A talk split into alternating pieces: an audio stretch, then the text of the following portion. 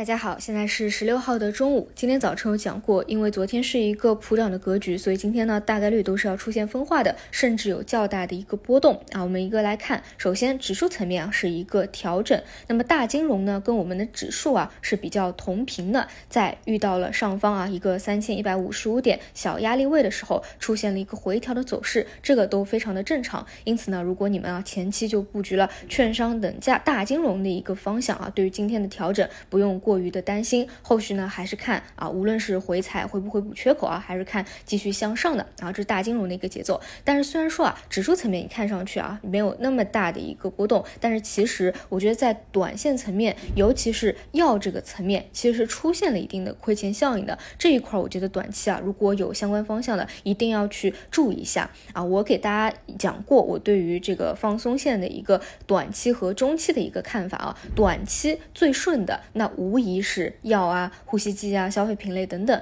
因为呢，你总归都是会有囤囤积的一个需求嘛。那么相对来说，往更加中长线去看，是一个消费复苏啊，这个是需要信心和观念的一个改善的。那么药的一个问题呢，就是短期真的是涨得比较多了，而且大家也知道，我从一开始因为那个消息不知道真伪嘛，所以一直是非常谨慎和保守的。那么在涨了这么一大波以后，我肯定是不会去啊建议大家去做啊，怎么怎么样的啊。所以呢，而且是在。连续两天高潮以后啊，本来呢今天就不应该去开仓，这个早盘有提醒过啊，是比较有危险性的。那么今天呢也是啊比较符合预期的，出现了一个拉升啊，再度冲高，然后一个回落的走势啊，而且像前期的那种纵深啊，都来到了前期顶部的一个附近。所以呢，我觉得啊啊就是要这一块短期啊是要去注意一下啊，会不会短期到了一个小顶部啊？当然中期如果有一个非常像样的一个调整的话，那我我。觉得后续还是值得去看的，但是短期我个人觉得还是有风险，要去提醒一下大家的。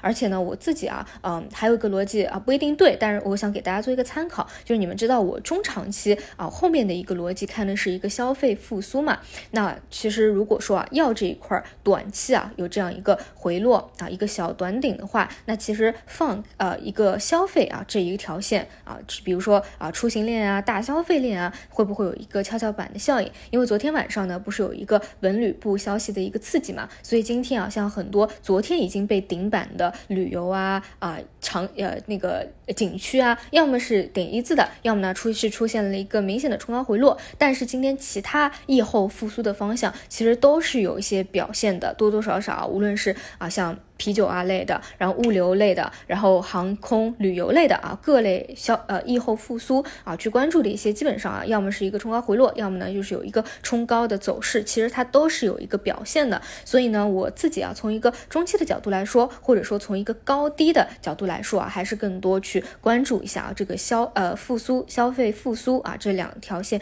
这一条线有没有得到一个加强啊？就总体来说，我觉得药这一块，因为前期嘛一直有一个。比较保守谨慎的一个态度，没有去说可以去看嘛，所以肯定啊，除非像样的调整，否则不会去看的。那所以这两天一直讲的是偏中长线的啊，消费复苏的这个环节。那如果说大家有在当中的话，我觉得都是可以去持股，这个不用太过着急的，就是一个等风来。这个是今天啊看到的一个风险问题，其他呢啊像大金融啊就是跟指数一个同频共振啊震荡的一个走势，而像早晨讲过的啊中期去看的啊非常非常底部的模拟芯片啊消费电子啊这个一定要记住啊啊因为它是机构啊机构的一个介入，所以呢正常的一个如果想去切入点啊也就是一根或者说两根阳线拉起来以后再震荡回调一波去找找看一个介入的机会啊。千万不要两根阳线拉起来想。着去切入，那么其他呢？像呃房地产啊和恒生互联啊这样同样一个啊政策刺激超跌反弹的一个